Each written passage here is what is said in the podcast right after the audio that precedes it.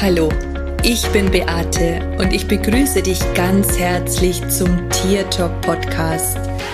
Liebe verbindet, das ist mein Motto. Und wenn du dich und dein Tier besser verstehen möchtest, dann bist du hier ganz genau richtig. Ich freue mich jetzt auf unsere gemeinsame Reise und auf die Zeit mit dir. Hallo und einen schönen Tag wünsche ich dir. Es ist so schön, dass du wieder da bist und mir zuhörst und lauscht. Und heute möchte ich dir mal ein bisschen etwas über meine Tierkommunikationen erzählen, beziehungsweise ich möchte dir ein paar berührende Geschichten erzählen, die ich so erlebe in meinem Alltag. Und da ist mir gestern erst etwas ganz, ganz, ganz, ganz Bezauberndes passiert. Und zwar habe ich mit einem Kater gesprochen, der in Indien zu Hause ist und der wohl lange Zeit einfach nur auf der Straße gelebt hat. Meine Klientin hat mich kontaktiert, weil es diesem Kater nicht so gut geht und der lebte auch erst ein paar Wochen bei ihr, weil sie ihn gefunden hatte ähm, in einem Straßengraben, wo er mit einem abgebissenen Fuß lag. Und sie ging mit ihm zum Tierarzt und die mussten dann auch seinen Fuß amputieren, weil ähm, das sich eben alles schon so entzündet hatte und der Tierarzt meinte, das ist schon mehrere Wochen alt und er findet es sowieso sehr erstaunlich, ähm, dass der Kater noch lebt, dass er keine Infektion bekommen hat. Naja, wurde auf alle Fälle der Fuß amputiert und er hat diese OP auch super gut überstanden. Das, die Heilung hat super funktioniert, ihm ging es auch wieder super, super gut. Und jetzt ist er allerdings wieder krank geworden und weil er eine Infektion hat. Und ja, man versucht alles ihm, um ihn am Leben zu erhalten und er bekommt viele Infusionen.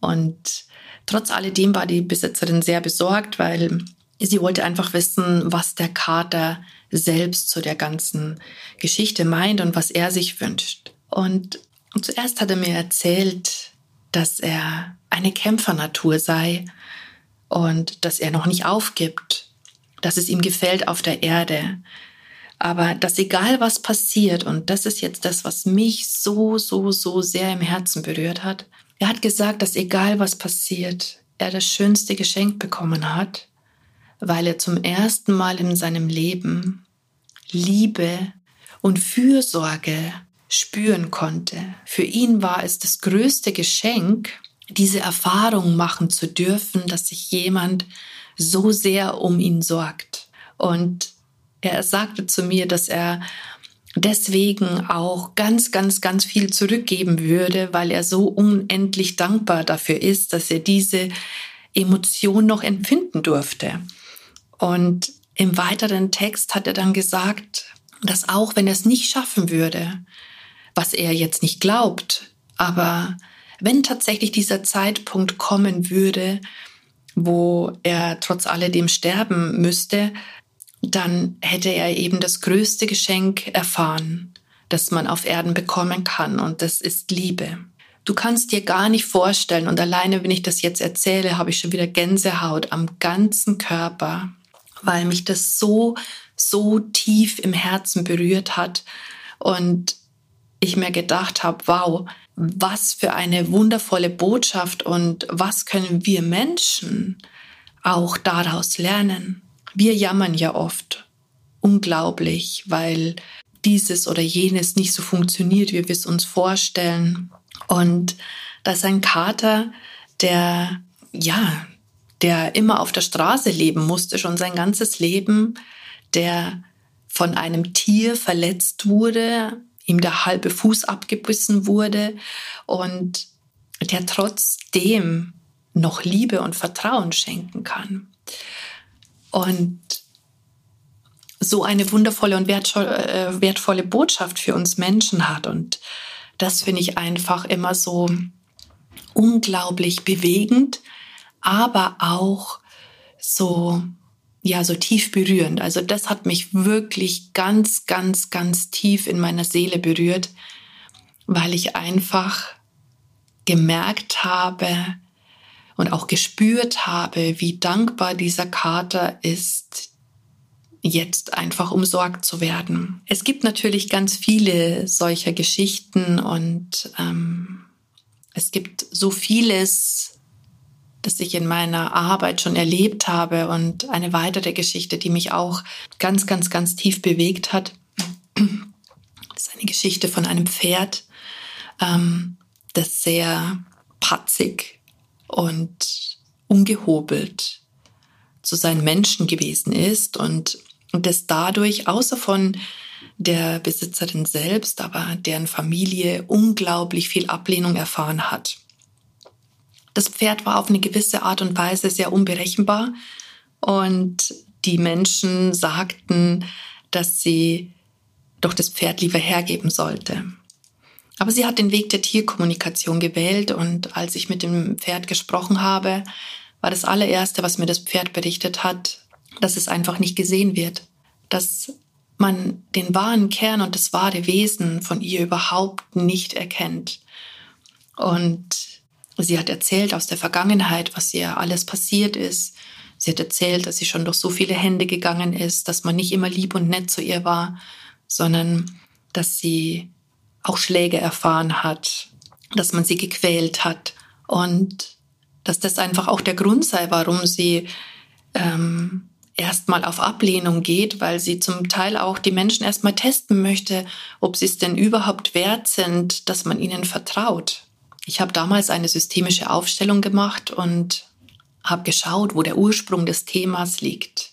Und der erste, das erste Trauma ist schon passiert, als ich das Pferd, es kam aus Irland, von seinem Heimatland und seiner Mutter verabschieden musste und das noch nicht mal konnte, weil man sie einfach weggeholt hat. Ähm, für mich war das damals sehr bewegend, in der Rolle des Tieres zu stehen, die Emotion zu fühlen, den Schmerz, dieses unglaubliche Vermissen, dass man seine Mama so sehr vermisst als Tier. Das war ähm, sehr, sehr emotional. Und auch für meine Klientin war das unglaublich emotional, aber wir konnten das beide auflösen. Und im Nachgang war es dann auch völlig in Ordnung und gut. Es durfte ausgesprochen werden, was noch ausgesprochen werden musste. Und so hat sich am Ende sowohl für die Mutter als auch für das Pferd sehr, sehr friedlich und gut angefühlt. Wir haben dann im weiteren Verlauf noch ein Trauma aufgelöst mit dem Besitzer, wo es eben dann hingekommen ist, nachdem das Pferd aus Irland nach Deutschland ähm, verschifft wurde. Und da war im Gegenzug unglaublich viel Wut zu spüren. Diese Geschichten, wie man unsanft mit einer Tierseele umgeht und dass das natürlich etwas auch mit der Seele eines Tieres macht. Aber trotz alledem die Tiere immer wieder bereit sind, uns ihr Vertrauen zu schenken. Und als das aufgelöst wurde, ähm, war der Besitzerin natürlich auch klar, warum das Pferd so ist. Und ich weiß noch, dass sie mich eine Woche später oder hat es überhaupt so lange gedauert, angeschrieben hat und gesagt hat, dass das Pferd komplett anders sich verhält, dass es, dass es sich jetzt öffnet, dass beide jetzt einen Zugang zueinander haben und das war einfach auch so unglaublich berührend für mich ähm, zu, zu sehen und auch zu spüren, was da möglich ist. Und eine andere Geschichte, die mir auch sehr am Herzen lag und an die ich mich auch immer noch zurückerinnere, ist jene, als ich mal mit einem Hund gesprochen hatte, der seine Besitzerin immer ähm, angeknurrt und auch geschnappt hat. Und ich habe mit dem Hund gesprochen und er sagte zu mir, dass seine jetzige Besitzerin ihn nicht in sein Herz lässt. Also nicht in ihr Herz lässt. Dass da eine Mauer zwischen beiden wäre und dass das für ihn unüberwindbar sei.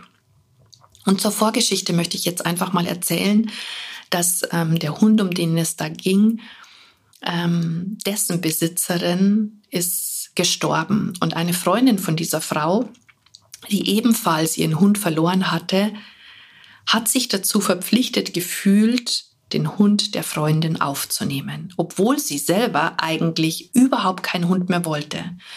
Sie hat gesagt, ähm, das war für sie ähm, keine Herzensentscheidung, sondern einfach eine Vernunftentscheidung, weil der Hund sollte einfach nicht ins Tierheim kommen.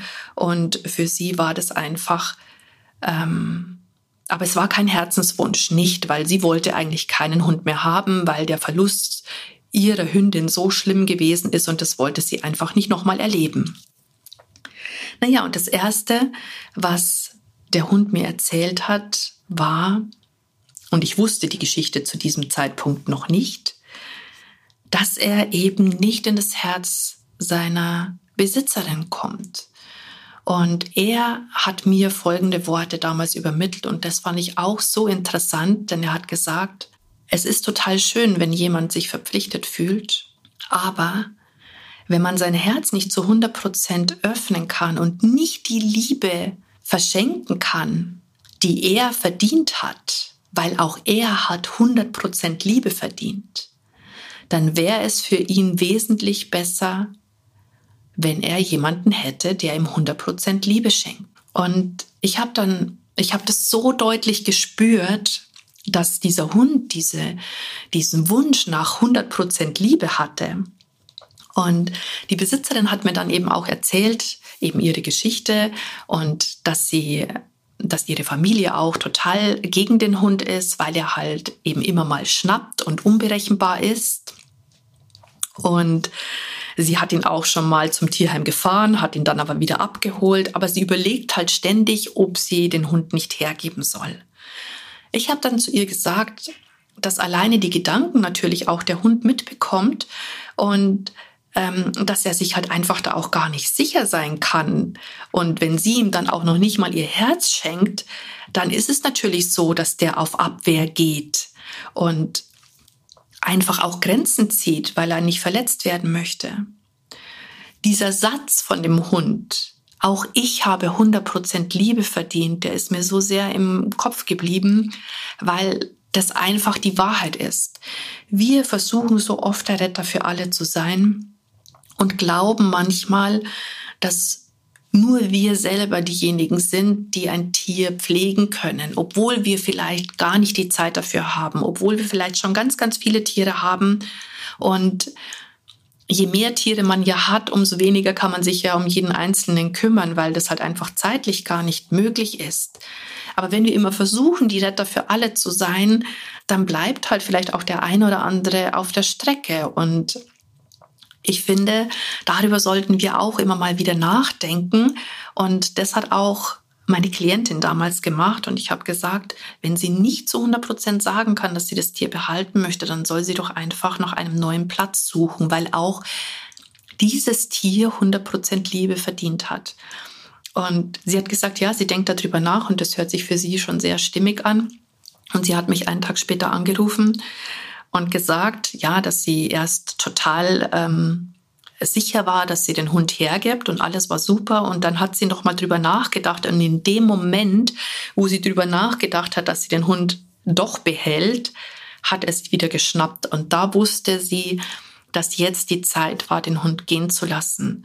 Und das hat natürlich auch einen positiven Ausgang, weil es wurde eine Familie gefunden, die sich diesen Hund gewünscht hat und seitdem er dort lebt, ist dann nie mehr wieder irgendwas Negatives passiert. Und am Ende waren alle glücklich. Ich finde, man darf sich auch mal eingestehen, dass man vielleicht eine falsche Entscheidung getroffen hat, wenn man einfach nicht zu seiner Entscheidung zu 100 Prozent steht, dann sollte man sie vielleicht auch tatsächlich nochmal revidieren, überdenken und man sollte sich nicht dafür verurteilen, dass man sagt, okay, ich habe da was falsch gemacht, aber ich mache jetzt das Beste für das Tier. Weil wenn wir nicht bereit sind, alles zu geben und die hundertprozentige Verantwortung dafür zu übernehmen, sondern immer auch eine Bedingung daran knüpfen. Also nur wenn du so und so bist, dann darfst du bleiben. Oder nur wenn du das und das erfüllst, dann darfst du bleiben dann funktioniert das nicht. Und das hat auch nichts mit Liebe zu tun. Und das wollte ich an dieser Stelle einfach nochmal erzählen und erwähnen, weil ich einfach ähnliche Geschichten schon sehr, sehr oft mitbekommen habe und ich es einfach dem Tier gegenüber sehr, sehr unfair empfinde, wenn wir so handeln, wie wir handeln. Und wir meinen ja im Grunde genommen, dass das das Beste für das Tier ist. Also das ist ja noch das, was dahinter steht. Also wir gehen ja davon aus, dass wir das Beste tun, aber es ist vielleicht tatsächlich gar nicht das Beste, weil eben jedes Tier auch 100% Liebe verdient hat.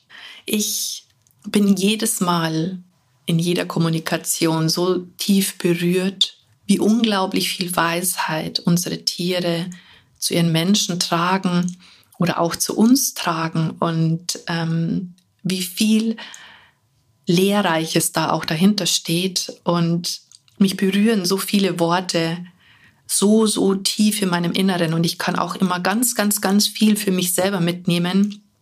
Auch wenn ich zum Beispiel selber in der Thematik stecke, dann ist da ganz oft auch in Antworten, die die Tiere ihren Menschen geben, auch etwas für mich mit dabei. Und deswegen ist es für mich einfach so ein wunder, wunder, wundervolles Geschenk. Und naja, ich wollte dir heute einfach mal ein bisschen von ein paar Tierkommunikationen erzählen, die ich einfach sehr, sehr berührend und sehr schön fand und die heilsam gewesen sind für alle. Und das Beste ist am Ende einfach immer, wenn die Menschen und auch das Tier mit einem positiven Gefühl zurückbleiben. Und ich wünsche dir jetzt für den Rest der Woche eine ganz, ganz, ganz schöne Zeit. Verschenke Liebe jeden Tag so oft es geht. Und wir hören uns dann in der nächsten Woche wieder. Und ich sage Servus, Bussi, schön, dass es dich gibt und lass uns gemeinsam die Welt verändern. Das war Tier Talk von und mit Beate Siebauer, Tierkommunikatorin, Heilpraktikerin, Buchautorin und Coach. Wenn du mehr über mich und meine Arbeit erfahren möchtest, dann schau einfach in den Show Notes. Ich freue mich, wenn wir uns in der nächsten Folge wieder hören.